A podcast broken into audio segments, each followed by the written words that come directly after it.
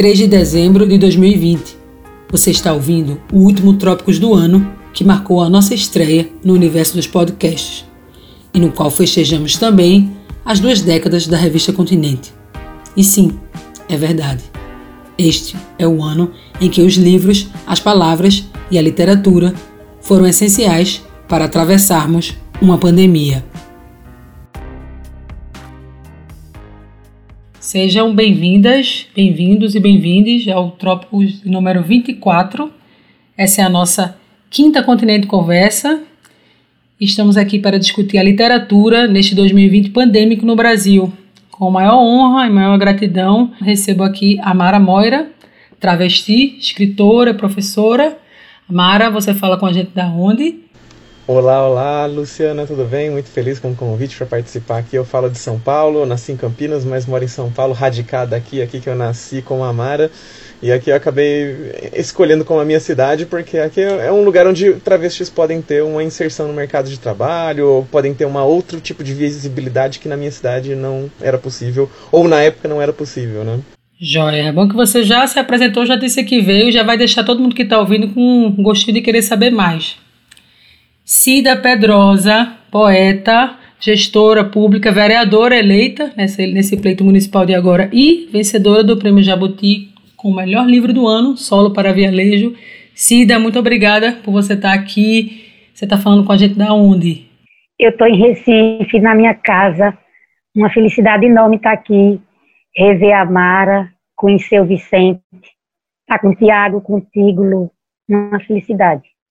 Felicidade é a gente poder falar de literatura e de todas as reflexões que ela é capaz de engendrar no, no fim de um ano em que tudo que acontece parece mais surreal, hiperreal do que qualquer roteiro, qualquer enfim, livro que a gente pudesse imaginar. Tiago Correia, escritor, editor da Vacatussa. Você fala com a gente da onde, Tiago? Oi, Luli. É, estou em Garanhuns. Eu nasci em São Bernardo do Campo, São Paulo, mas minha vida inteira foi em Recife. Depois eu peregrinei um pouco pelo interior de Pernambuco, é, Uricuri, Serra Talhada, Arco Verde.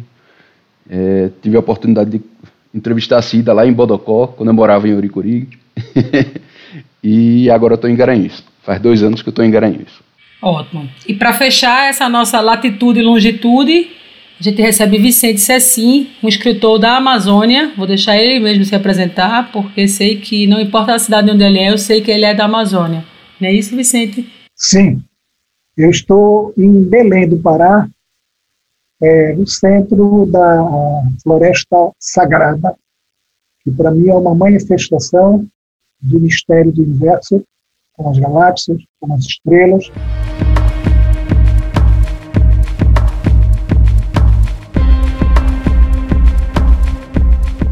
A primeira pergunta que eu queria propor para vocês é uma pergunta que, de uma certa forma, tem balizado as nossas conversas.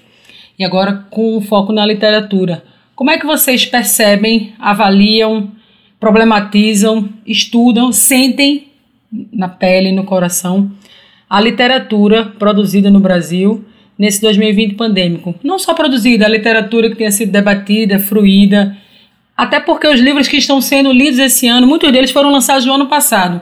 Então, para vocês, que olhar vocês lançam para essa literatura que estamos a ler, consumir e que nos ajuda a atravessar essa pandemia nesse 2020?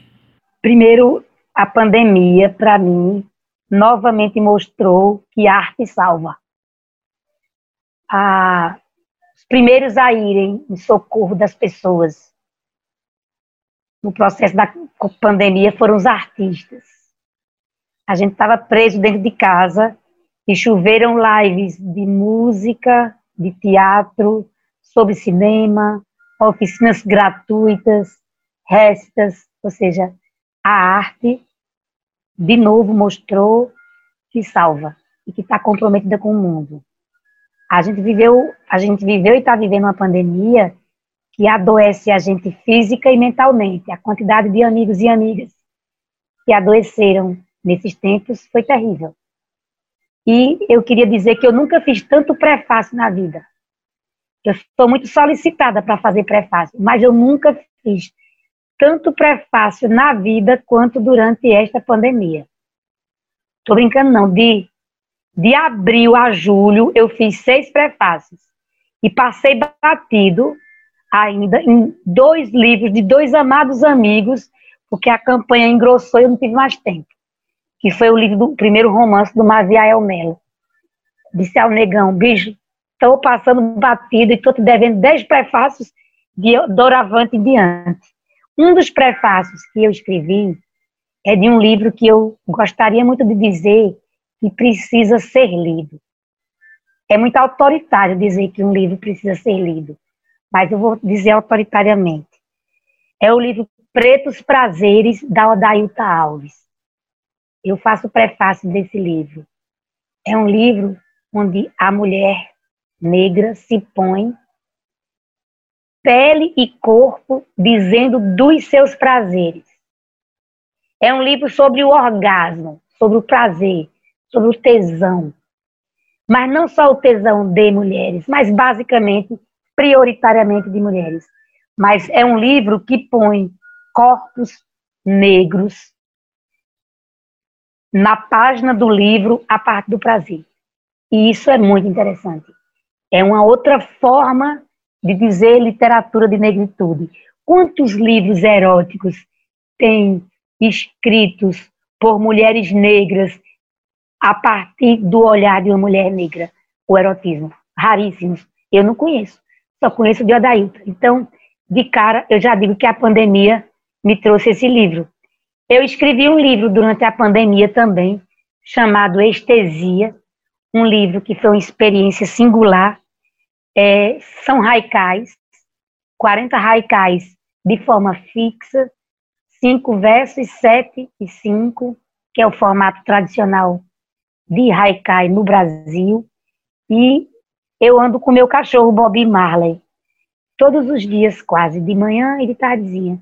E aí eu ia andar com Bob Marley e pude presenciar uma cidade vazia, uma cidade só, uma cidade triste, casais dormindo abraçados embaixo das marquises, fome da Dedel, cachorros famintos.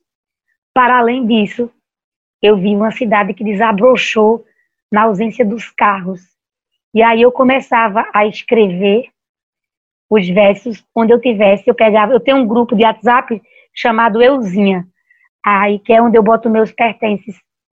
Aí eu pegava, acionava o grupo, dizia o verso, fotografava o lugar que eu tá, o, fotografava o que estava sendo descrito no haikai, porque o haikai tradicional você faz uma justificativa sobre, você escreve o verso, o poema, e embaixo justifica. Esse poema foi escrito na montanha tal, no dia tal, pôr do sol tal. E eu utilizei a fotografia como a justificativa. E eu lancei esse livro online. A live foi invadida por bolsomínios. A live foi invadida com sons de metralhadora, com hino nacional, com gritos de mito. Nós tivemos que criar um outro espaço, e esse livro é uma grande experiência, porque eu amo fazer poesia curta, mas eu dizia, escrevo haikai, mas escrever haikai, abrasileirado, que era o que eu escrevia. Este não, é um haikai com rigor da métrica, cinco, sete, cinco sílabas poéticas. É isso que eu acho ano passado, 2019, eu estava num momento de intensas viagens pelo Brasil, tinha participado de muitas mesas, de muitas atividades de vários, vários tipos, universitárias, literárias, em vários cantos do país. Né? E, isso tinha sido muito proveitoso pelo tanto de gente que eu conheci, pelo tanto de, de diálogos que foram iniciados a partir disso, mas de alguma forma eu estava sentindo que meu corpo estava no limite também. Né? Eu estava precisando sentar um pouco a bunda na cadeira, ficar um pouco mais quietinha dentro de casa, e aí eu lembro que no final de 2019 eu tinha me prometido que esse ano eu seria mais escritora do que militante e que eu ia focar, conseguir fazer tempo para me dedicar à minha escrita cotidianamente. Então, criar uma rotina de escrita. Não sei vocês se vocês têm uma rotina de escrita mas é algo que eu nunca consegui ter. Sempre era algo assim no, no limite, era sempre assim, chega um prazo e aí eu vou deixando, e aí quando tá lá chegando perto, eu desembucho a escrever e fico lá sem dormir. Então, ou seja, isso vai me consumindo e eu queria conseguir começar a me antecipar a essas demandas, né? Então, assim, ah, chegaram para mim e falaram: você tem que entregar um livro daqui a cinco meses, e eu, toma, ele está pronto, porque eu já estava escrevendo isso na surdina, sem que ninguém percebesse. Né? Então eu tinha, 2019, me prometido isso, e aí veio a pandemia para me obrigar a cumprir minha promessa. Não, de alguma forma, né, acho que no começo foi difícil, no começo assim, eu fiquei aturdida, não sabia o que fazer, assim, é era difícil ficar trancada dentro de casa, era difícil é, não, é, não surtar, não, não manter minha sanidade mental, mas aos poucos, né, fui assim respira fundo, olha esse tanto de livro que você juntou e está aí é, ocupando espaço. Esse é o momento para você mergulhar neles. Né? Então, isso é uma coisa também que eu tenho é, aproveitado bastante esse tempo para fazer, estou lendo bastante, então está sendo um momento de reciclagem, né? Então que é porque essa coisa da militância, de, de, de tantas viagens, de participar de tantos eventos, acaba fazendo com que você é, não tenha tempo para você ir reciclando, ir complexificando, ir alargando o seu leque de leituras. Então, de alguma forma, às vezes eu me sentia me repetindo e eu não queria me repetir. Né? Eu lembro que um, é, eu, eu, vi é, quando eu era estudante de literatura, eu vi duas duas palestras o Décio Pignatari, que era o, o meu, o, sei lá, um herói, assim, sabe? Era uma figura que, putz, nossa, eu amava a forma como ele escrevia, as coisas que ele dizia. Inclusive,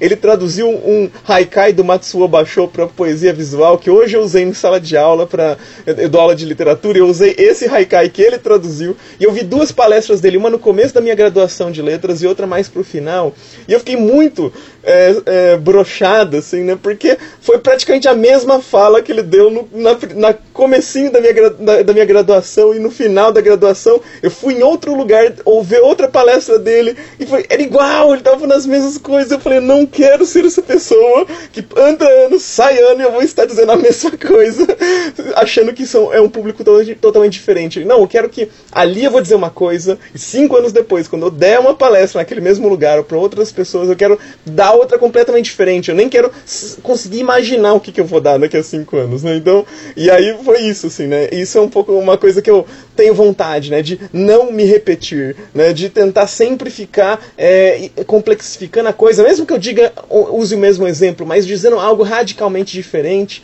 né? Porque eu quero é, me colocar esse desafio, né? Tentar não me acomodar muito, tentar não não é, e me deixando, é, ah, não, aqui, isso aqui que eu estou dizendo, né, as pessoas ainda não absorveram o suficiente, só que não importa que as pessoas absorveram ou não, eu quero eu mesma estar me desafiando a cada momento, a cada novo livro, a cada nova palestra, e aí poder brin brincar de, de me reinventar. E acho que a pandemia me permitiu um pouco isso, assim, né, ela me obrigou mais do que me permitiu, né, então foi um momento de mergulhar fundo aqui nesses livros que eu juntei, que eu achava que era livro demais para pouca casa, então eu moro numa kitnet, e aí de repente estava tentando me livrar desses livros, de repente eu falei, não, não posso me livrar deles porque não tem biblioteca aberta para eu ir consultar se eu precisar. Então, ou ele está aqui, ou ele não está em lugar nenhum. Então, que fique aqui do meu lado, eu vou aprender a, a higienizá-los corretamente para não ter uma rinite, e é isso, né? Então, acho que esse é um momento muito é, tenso, mas esses momentos de grande tensão e de grande conflito são momentos também para que a gente reveja as nossas práticas, reveja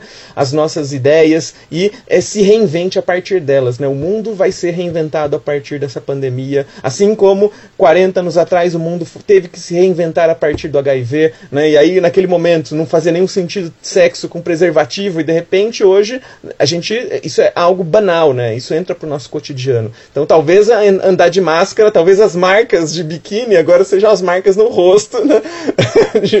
da gente andando por aí usando máscaras, né? É o, o, novo normal e faz parte. A gente precisa aprender a, se adaptar e é precisa aprender a continuar é, desafiando a, os desafios e reinventando a vontade de viver. É, eu acho que é por aí mesmo. Eu adorei essa metáfora, né? essa sugestão, essa hipótese de uma marca de máscara no rosto. Eu defini que é, é essencial você aprender a ver a terra do céu. Você vê o céu da terra, você não vê nada. Os seus olhos vão até ali e acaba, sim, de dia ou de noite. Os cientistas tentam lá com o rabo, coisa linda, etc. Tal. Mas Para viver na Terra e saber o que quer viver na Terra, com os outros homens, com a natureza e tudo mais, é preciso ver a Terra do céu.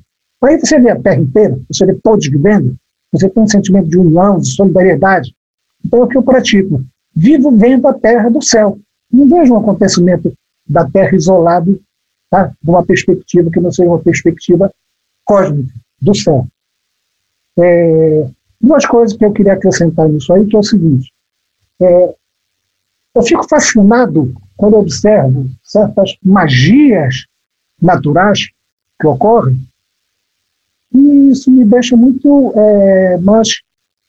Me toca muito mais do que, por exemplo, a questão que já é terrível, evidentemente, da cotidianidade, da violência, da mortalidade, da dor do, do, do, do vírus, mas surgem perplexidades.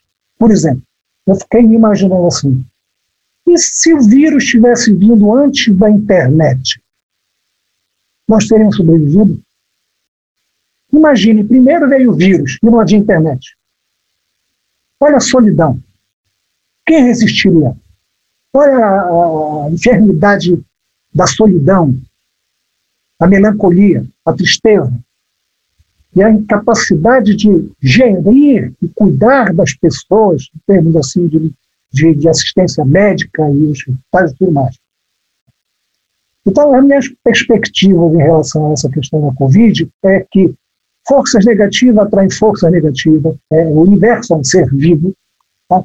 Então, é, esse ser vivo reage, esse ser vivo nos desloca.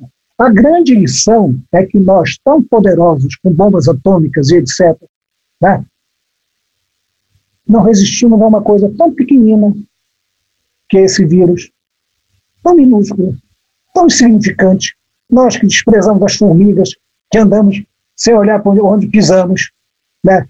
pisamos no gato dela, da, da, da... tem o gato que está aí do lado, deixa ele aparecer o gato preto. É, então, então, de repente, isso é uma lição para de, de, de, de mais humildade, mais solidariedade, mas perceber que a nossa, na medida que a gente perceber a nossa insignificância, nós vamos perceber qual é o grande sentido e a grande significação do, do ser humano. A Amara, a citou o Bachot, gosto muito do Bachot, e o Bachot é um grande exemplo disso aí. O Tennyson fez um poema famoso chamado A Rosa. Ele foi no jardim dele, de peruca e tudo mais, tirou uma rosa mais linda de todas, botou num vaso e sentou e passou uma semana escrevendo o poema Rosa. Quando ele terminou o poema, o poema estava vivo e a rosa estava morta. Né? Esse é o Ocidente. Esse é o Ocidente que o vírus vem para dizer silêncio, cada um no seu campo, parem com isso de, das grandes coisas, dos grandes acontecimentos. O Machot, é uma história que eu vejo na relação, um dia naquelas viagens dele, né, ele viu uma uma plantinha insignificante, selvagens, daquelas que nascem na beirinha do muro, que a gente vê pela calçada brotando, e nem não, não existe, porque ninguém percebe ela. E ele teve um encanto tão grande por aquela coisa, tão sem, sem beleza e grandeza e tudo mais, e ele fez um dos melhores, mais belos recais dele sobre essa plantinha insignificante. Né? Então, sempre comparo assim que é, o que, é que você prefere na literatura, na vida? e você. A rosa do tenso que você é, mata para poder criar o seu, a sua literatura, o seu poema e a sua vida, ou a plantinha do Bachô, que ele olhou para ela, sentiu um lampejo, fez um haikai como a Cida faz os Bela lá, mas ninguém faz como ele, e aquela coisa cintilou e continuou vivendo lá, e ele seguiu o caminho dela e a viagem dela. Então, há muitas coisas para a gente refletir, e é, de uma perspectiva mais assim, vendo a terra do céu, a gente vê mais e se sente menos oprimido, e se sente mais junto, porque nós nos vemos como multidão, como união. Bom, como escritor, 2020 para mim foi uma negação, foi zero, não consegui produzir absolutamente nada, por falta de concentração, incapacidade de, de organização mesmo. É, uma casa com duas filhas pequenas que sem escola, o tempo inteiro dentro de casa, você na função de pai. E para mim foi zero. Assim, eu não consegui e também talvez porque eu não, não sei, eu encaro a literatura como pelo menos a, a parte adulta, digamos assim, que eu tenho livros infantis e escrevo e tenho alguns contos é, para adultos. Né? É, eu encaro isso como sei lá, como encarar um demônio, assim, sabe? E, e isso, nesse momento, o mundo já era um demônio, eu não, já estava saturado disso, não, não, não, tinha coragem de, de encontrar é, é, esse demônio na, escrevendo. Né? Então eu vou responder essa pergunta mais como editor da minha experiência com a, com a Vacatussa eu posso te dizer que eu, eu comecei o, o, ano 2020 muito empolgado. Acho que tinha um, planos, eu fiz uma lista aqui com, com planos de publicar pelo menos oito livros. é, não sei se eu iria conseguir, se o ano fosse normal. De, de amigos, de gente que eu, que eu admiro. E tinha projeto do Funcultura também, é, aprovado que para ser executado esse ano. E simplesmente chegou em março, veio essa realidade nova, e você se pergunta, será que vale a pena eu investir nisso? Né? É, e daí, se eu, se eu produzir os livros, como é que eu vou fazer isso é, circular? Porque não basta você é, fazer uma grande edição se, se o seu livro não circula. É, a minha experiência, que é pouca como editor, é, que começou ano passado, em 2019, em abril. E minha experiência é que onde a gente conseguia fazer o livro circular mesmo era marcando eventos, é, participando de feiras. É, acho que uma média de 40, 50 livros a gente conseguia vender em lançamento, e de repente essa possibilidade não existe, eu não, não consigo vislumbrar nem quando isso vai acontecer de novo. E aí o que surgiu, surgiu como um, um, um autor que, que eu estava trabalhando é, para viabilizar o livro dele, que é Diogo Almeida. E aí ele me propôs, pô, bora fazer um livro é, e com a venda é, a gente reverter isso em doação tal. E aí eu falei, Diogo, ó, não tem livraria, a gente não sabe onde, é, onde é, como é que a gente poderia circular esses livros. E aí eu dei a ideia, pô, vamos fazer e-book para colocar na Amazon para vender e, e e ele me passou um calhamaço, ele tem o hábito de escrever todos os dias e publicar alguma coisa na rede social dele todos os dias. Ele me passou um calhamaço de quase 300 páginas. E eu fui, aí fui pensando assim e fui montando o livro e selecionamos 15 livros, ou 15 contos dele. E montamos e surgiu a coleção solidária. E foi ótimo, como uma forma de aprendizado, de entender também esse mercado de, de de e-book, né, que cresceu bastante nesse cenário de pandemia. Foi uma todas as editoras estão reconhecendo isso como uma fonte interessante e, e a gente conseguiu arrecadar um, um bom valor aí, é, destinando tudo para uma ONG chamada Samaritanos Recife. Depois vieram outros dois livros nessa coleção, é, um de Cristiana Aguiar, que foi super, até hoje está sendo, tá sendo comentado em, em nas universidades né, de, de literatura. E ele, e ele também está fazendo uma pesquisa sobre a literatura produzida na pandemia, né, é, sobre isolamento. E isso reverbera também no livro dele, que tem contos que é sobre isso.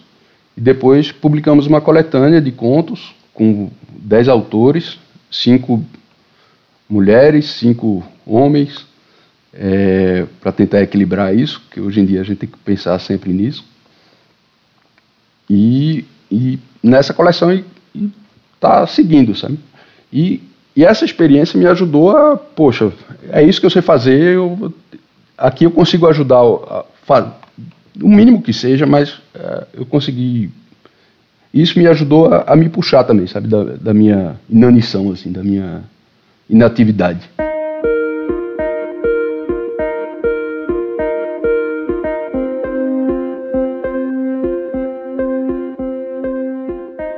Você usou a palavra inanição, é, você usou, usou demônio também, e Vicente, Amara e Cida trouxeram outros olhares e outras palavras para descrever essa experiência, não apenas de ensinar literatura, produzir literatura, fruir, mas também de estar vivo, né? Amara, você é professora de literatura, mas em 2020 foi a primeira vez que você deu um curso chamado Literatura em Close. A hora é a vez das LGBTQIA+. Um novo olhar para a literatura brasileira, pensando autoria e personagens LGBTQIA+. Como é que foi isso? Como surgiu a ideia de fazer esse curso? E como é que você tem lançado esse novo olhar para uma literatura que, é, te confesso que aos meus 41 anos de idade, por exemplo, é, nunca, enfim, não é algo que a gente, não é, não é algo que a gente aprende na escola, não existe essa, essa, essa possibilidade de você dizer, ei, vamos agora estudar as autoras e os autores LGBTQI. E, então, que bom também viver nessa época em que isso, essa porta pode ser escancarada e que ela vire de verdade não uma porta, um portal. Então, como é que foi isso, dar esse curso nesse ano pandêmico e de uma certa forma revolucionário? Isso é um desejo antigo, né? Que eu acabei sendo convidada pelo Centro Cultural Barco, né? É, para oferecer esse curso no começo do ano. E aí agora vou dar esse curso novamente. E, e aí a grande questão para mim, né, eu, eu, lembro de vários embates que tive com figuras importantes, né, escritores LGBTQIA+, importantes, vivos, que estão ainda produzindo, participando de, de, de, palestras, né, e aí a conversa, o quanto muitas vezes incomoda esse rótulo de, ah, o seu livro é literatura LGBTQIA+, entendiam isso como uma, algo que diminuía a obra.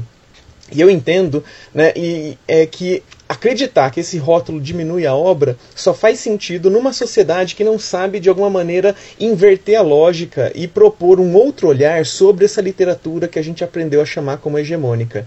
Né? Então, é, para mim é muito é necessário que a gente chame uma literatura de LGBT, é, mas que a gente também saiba olhar para outras obras e falar essa aqui é uma literatura que não é só literatura, não é literatura com L maiúsculo. Isso aqui é literatura cisgênero heterossexual, por exemplo. Né? Então a gente que saber brincar com esses dois rótulos, né? Saber colocar, por exemplo, lá que Jorge Amado é o ápice da literatura heterossexual brasileira, sabe? Então, ou seja, é brincar um pouco com essas questões como uma forma da gente ir é, revertendo né, esse peso de que a, chamar isso de literatura LGBT, literatura gay, literatura trans seria uma forma de diminuir a importância dessa obra. Até porque os rótulos, eles sempre estão presentes, né? Eu não vejo ninguém chamando a, literatura do Mário de Andrade de modernista, ninguém entendendo esse modernista como algo que reduz a obra dele, embora reduza. Né? Os rótulos, eles sempre de alguma forma eles enfatizam alguns elementos e apagam outros. Né? A gente vai considerar essa literatura menor quando a gente pensar que o maior romance do século XX é um romance eminentemente homossexual, né? então que é o, caso do Grande Sertão Veredas, com um personagem transexual, inclusive, que hoje a gente pode chamar de transexual. Isso é interessantíssimo, inclusive, né? porque quando ele compõe essa obra, pessoas trans né, ainda não existiam, não conseguiam legitimar sua existência. Então, um pouco do que eu quero fazer nesse curso é isso, é mostrar a literatura brasileira por um outro olhar familiar. Né? E aí eu coloquei o título como uma forma justamente de brincar com palavras do Pajubá, que é esse idioma criado pela comunidade travesti, né? marcadamente travesti, mas também muito, muita participação da comunidade gay, bicha, é, afeminada, né, que é um, palavras que vêm do Yorubá, do Candomblé e da Umbanda, sobretudo, né, que foram ressignificadas por essa comunidade como uma forma de criar um dialeto, um, um código de segurança, para conseguirem conversar sem que ninguém entenda. E aí essas palavras agora estão se tornando mais é, é, compreendidas, conhecidas, e aí a gente está vendo um monte de vocabulários, dicionários saindo, de, né, divulgando isso, abordando isso. Né, então, um momento de visibilidade, onde talvez essa língua não precise mais ser uma língua de segurança, possa se, é, se consagrar agora como uma língua de cultura cultura, que é algo que eu também tenho trabalhado cada vez mais, tentado visibilizar, né? Figuras trans produzindo a partir dessa, de, de, desse código, dessa, desse idioma.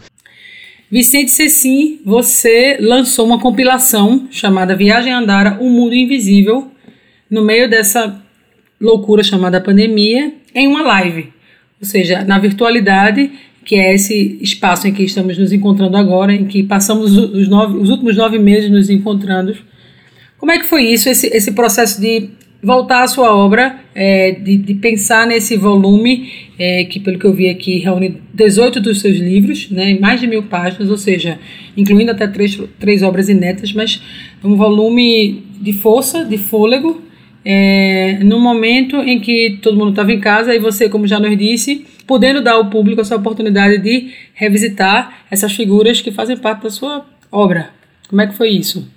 Surgiu a oportunidade de juntar todos esses livros, porque, olha, esses livros foram publicados em Belém, em Portugal, é, no Porto, em Lisboa, foram publicados em São Paulo, foram publicados no Rio, foram publicados no, em, Porto, é, é, em Minas Gerais, foram publicados em vários lugares do Brasil e de Portugal. Então, ninguém tem todos os livros, só eu tenho, porque eu sou o autor e eu tenho. Mas ninguém tem todos os livros. E são tiragens de um autor é, da Amazônia, Nerso. Por que, um homem, escritor da Amazônia, vai ser consagrado, respeitado, cultivado, divulgado? Não existe isso aqui. O jornal da minha cidade faz uma página comigo dizendo que eu estou lançando um livro. Quem lê? Algumas pessoas da minha cidade. Mas, se você está em São Paulo, no estado de São Paulo, no Folha de São Paulo, faz uma página com você, o Brasil todo lê. E lá se fora também se lê. Então, existe esse desequilíbrio brutal que afeta a questão da cultura e a questão da manifestação e a questão das expressões na Amazônia. Então, é, no Brasil, no mundo inteiro, de modo geral. Então, nós temos, por exemplo, a literatura indígena, que é a coisa mais linda que existe. Cheia de imaginação, cheia de mitos, cheia de delírios. Né? Que está aqui uma, uma grande abundância de literatura oral, oral, oral, oral, oral, oral, oral. Por que não trouxeram ainda para a internet literatura oral indígena da Amazônia? Põe isso para falar. Quem é que se lembrou de que não pode livro mas pode falar? Pode, estamos falando. Nós não estamos fazendo literatura. Eu queria que tivesse um índio aqui, muito novo aqui, contador de histórias, inventor de histórias, analfabeto, que não sabe escrever, e começasse a criar a literatura dele de uma maneira oral. Nada impede. Não precisa de editor, não precisa de, de, de, de, crítico, não precisa de, de, nada. Ele em si é o meio pelo qual a literatura flui. Eu, na verdade, esse livro está sendo escrito há 40 anos, em livros separados. Eu apenas juntei todos no volume porque surgiu uma oportunidade. E uma oportunidade também das pessoas terem praticamente todos os meus livros num livro só, porque senão iam ter que atravessar a Terra várias vezes, o planeta, vários lugares para tentar encontrar por onde andam meus livros, que as pessoas não conseguem encontrar como a Mara falou, é uma atitude de luta, não pode livro, então eu vou fazer livro.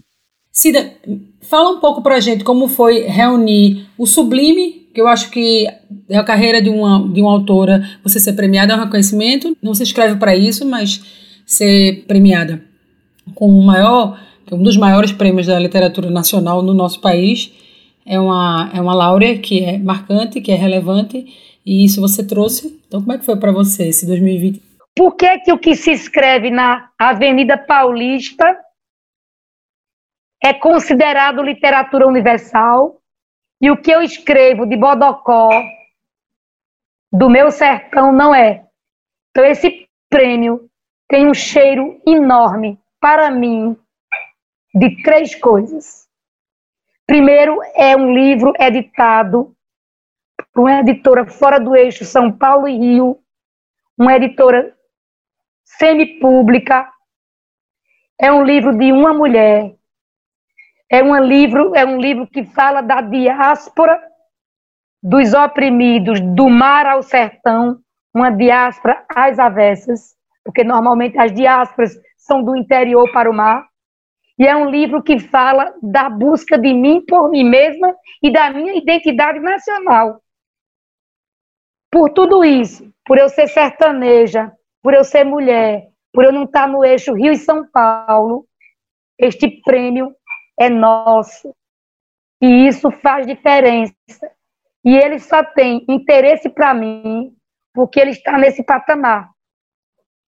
Do mesma forma que o meu livro fala de memórias individuais e memórias coletivas, memórias minhas pessoais e memórias coletivas, eu gostaria muito que um dia quando a gente se encontrasse num espaço de literatura, a vez, a voz, o espaço fosse para todos.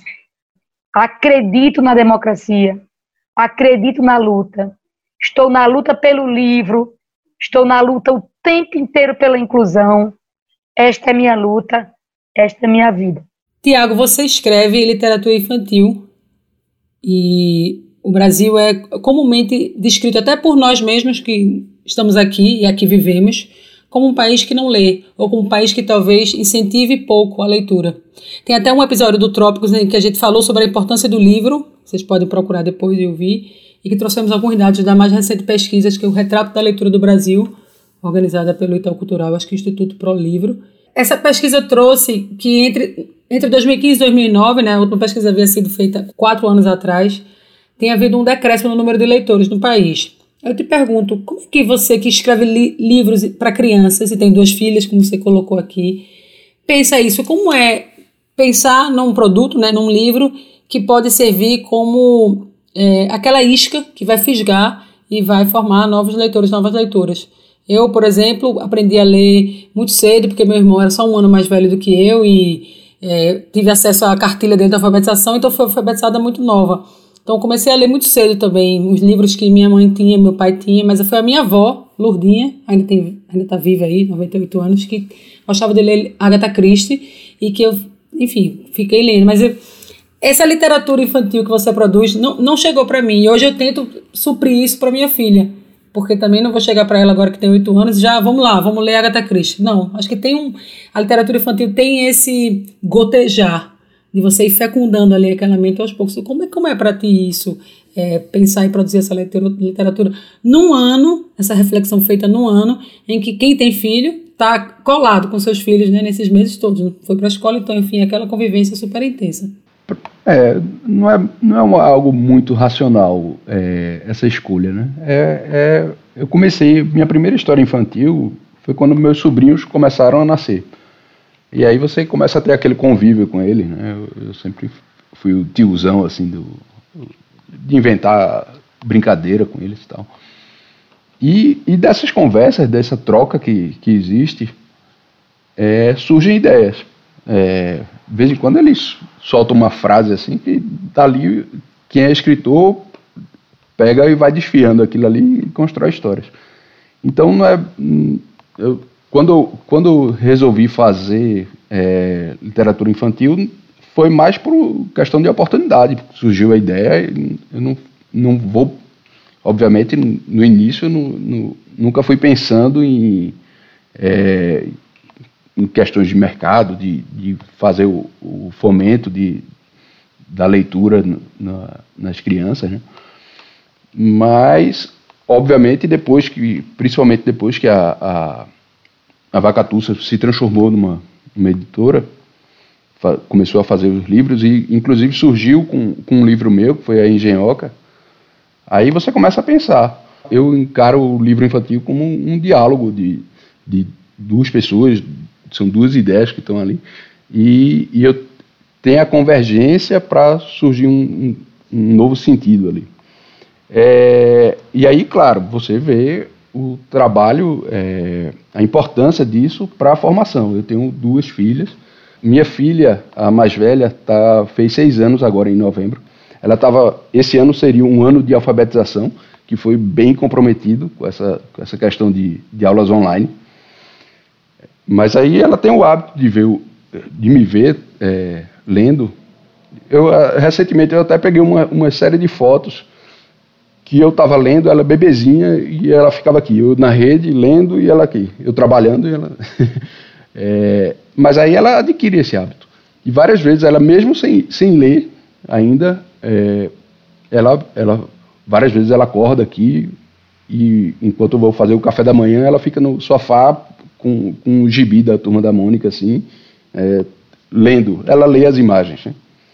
E, e às vezes o livrinho, o livro infantil também, ela pega e fica.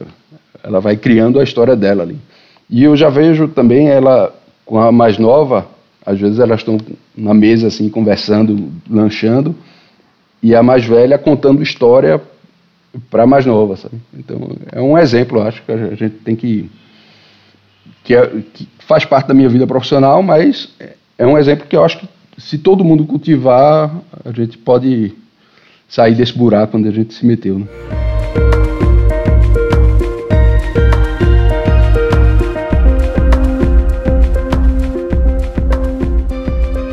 A gente está chegando ao fim do nosso Trópicos 24. É, a literatura é esse tema que vai além da palavra tema, é esse assunto, é essa ferramenta, é esse cotidiano, é essa prática, é essa vida.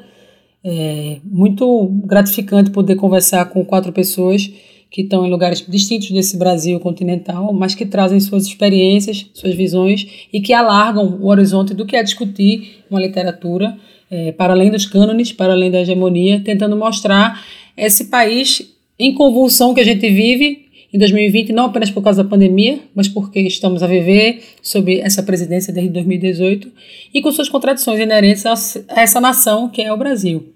Então, eu queria me despedir de vocês pedindo para vocês lerem, declamarem algo que vocês tenham trazido, que vocês queiram trazer e que possam indicar para quem está nos ouvindo agora um autor, uma autora, um livro, enfim, um livro de poesia, de prosa, ou de crônica, qualquer coisa que, tenham, que vocês tenham lido ou relido, descoberto ou redescoberto nesse 2020, em que ficamos todos em casa. Talvez tenhamos nos reaproximado dos nossos livros, que não são apenas livros, são companheiros, são amigos, são às vezes faróis a nos iluminar. E eu vou me despedir de vocês lendo um, uma coisa que eu escrevi aqui, que é, eu sei que ela é, é, é essencialmente o que eu teria para dizer, está dito aqui. Né? É um poema que tem nesse meu livro aqui, é, Fontes que Dormem, um dos que está aqui dentro, que tem o título Um Passo Antes das Cinzas, e diz: bastante silencioso e ausente, mas caminhando através do onde em si há ninguém, um olhar mais fechado para ser amplo, para colher a constelação que não cabe nos olhos, para não esquecer que há alguém onde não há ninguém. E a gotejante, ouçam, está chamando a cada um pelo seu nome, a cada nenhum nome que não diz. Ali, onde a fonte mais transforma luz em sombras. E então entendes que tudo que passa se sonha um eu, que toda neblina quer ser. E essa é a origem do silêncio dos olhos. Beijo, alegria por se lembrarem da floresta muito obrigado, viu? Pensando agora em livros que surgem, ressurgem nesse ano de pandemia, acho que um dos mais importantes que eu vi e que mexe muito comigo é um livro pouquíssimo conhecido, né, que é a autobiografia precoce da Pagu. Ela tinha sido publicada é, numa edição 15 anos atrás, chamado Paixão Pagu, um livro super difícil de encontrar, e aí esse ano, em 2020, ele foi republicado pela Companhia das Letras. É uma autobiografia absurda de uma figura que fez parte ali da criação dos momentos iniciais do Partido Comunista Brasileiro no Brasil. Então, ou seja, ela uma mulher dentro do Partido Comunista, uma mulher participando da luta de guerrilha, uma mulher falando sobre seu envolvimento com grandes figuras das letras e da, intelectuais brasileiros. Então, a, a visão que a gente tem do Oswald Andrade é outra depois de ler essa autobiografia. A visão que a gente tem da, da esquerda brasileira é outra a partir dessa autobiografia. Acho que esse livro vem a calhar e esse livro é preciso que ele esteja em todas as prateleiras do país. Né? Esse livro fala sobre muita coisa. Esse livro fala sobre sexualidade da mulher, fala sobre engajamento da mulher em lutas políticas, fala sobre transformação da sociedade, fala, fala sobre política, fala sobre literatura, fala sobre tudo.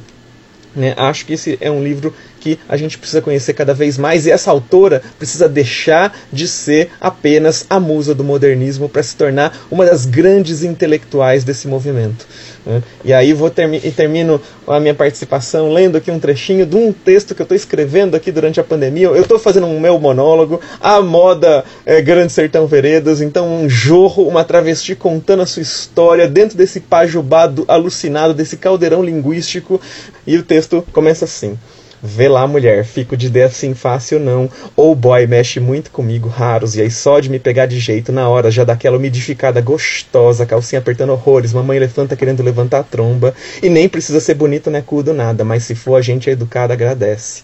Ou então o remédio chama logo pra mil e deixar a natureza fazer sua arte. Cona, você acha que vai bancar compreensiva? Brincou. Se tombar e se não tiver na bolsa, pode apostar que ela sim tem. Mais fácil azulzinho que guanto, bem mais, aliás. Aí um azulzinho puxa o outro e mais outro, sem contar um outro que é também igualzinho azul, sabe qual? Eu vou dizer aqui um, um trechinho do, do solo para vialejo, que fala sobre meu meu segundo irmão, que eu falo no livro, eu digo assim: meu segundo irmão mais velho aprendeu com Antônio Bill o ofício de vaqueiro e com seu bindô o ofício do aboio alto e belo, brincava com o berrante e bebia a brisa em cima de uma cela de onde aboiava para a menina pretendida. Morreu como veio ao mundo, nu, nu, nu, cumprindo a sina dos que têm alma pássaro, dos que espiam entre as frestas da loucura, dos que se entregam às tramas da musa e se embebem do copo da mágoa e da felicidade instante. Morreu nu, nu, nu, o meu irmão negão, o irmão com que aprendi poemas de Augusto dos Anjos e os murmúrios dos vaqueiros. Bom vaqueiro nordestino morre sem deixar tostão, o seu nome é esquecido nas quebradas do sertão tengo, lengo, tengo, lengo, tengo, lengo, tengo. Bom, eu vou indicar, é, fazer uma homenagem aqui. É, vou indicar toda a Mafalda de Quino, que deixou a gente esse ano. É, não só por conta da morte dele, mas durante a pandemia, uma das coisas que, que me ajudaram a passar por esse, principalmente no, nos três primeiros meses, me ajudaram a, a enfrentar esse esse mundo aí, é, me ajudaram a abstrair o que estava acontecendo no mundo foi tirinhas.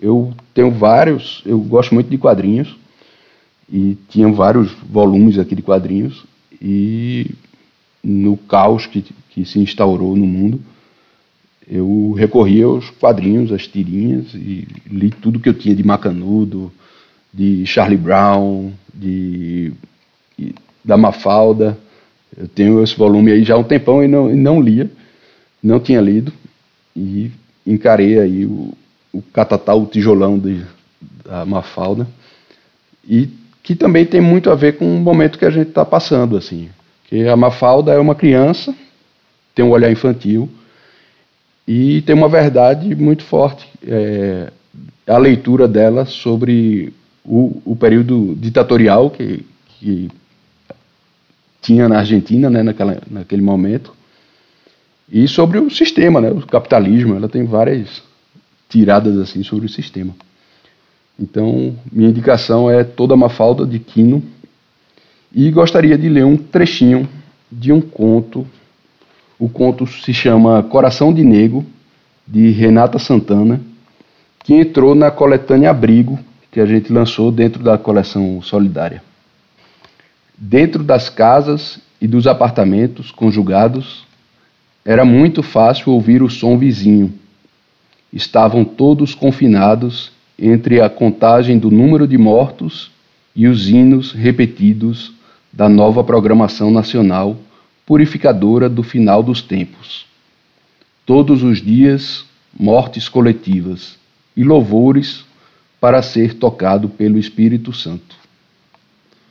Esse é o trecho do conto de Renata, que ela escreveu especialmente para a coletânea.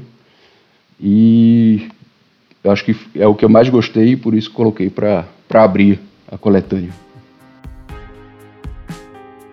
O Trópicos é uma produção da Continente com a Doravante Podcasts. Este episódio teve pauta e produção de Adriana Doria Matos e Mariana Oliveira, e roteiro e edição de áudio de Guilherme Gate e Rafael Borges.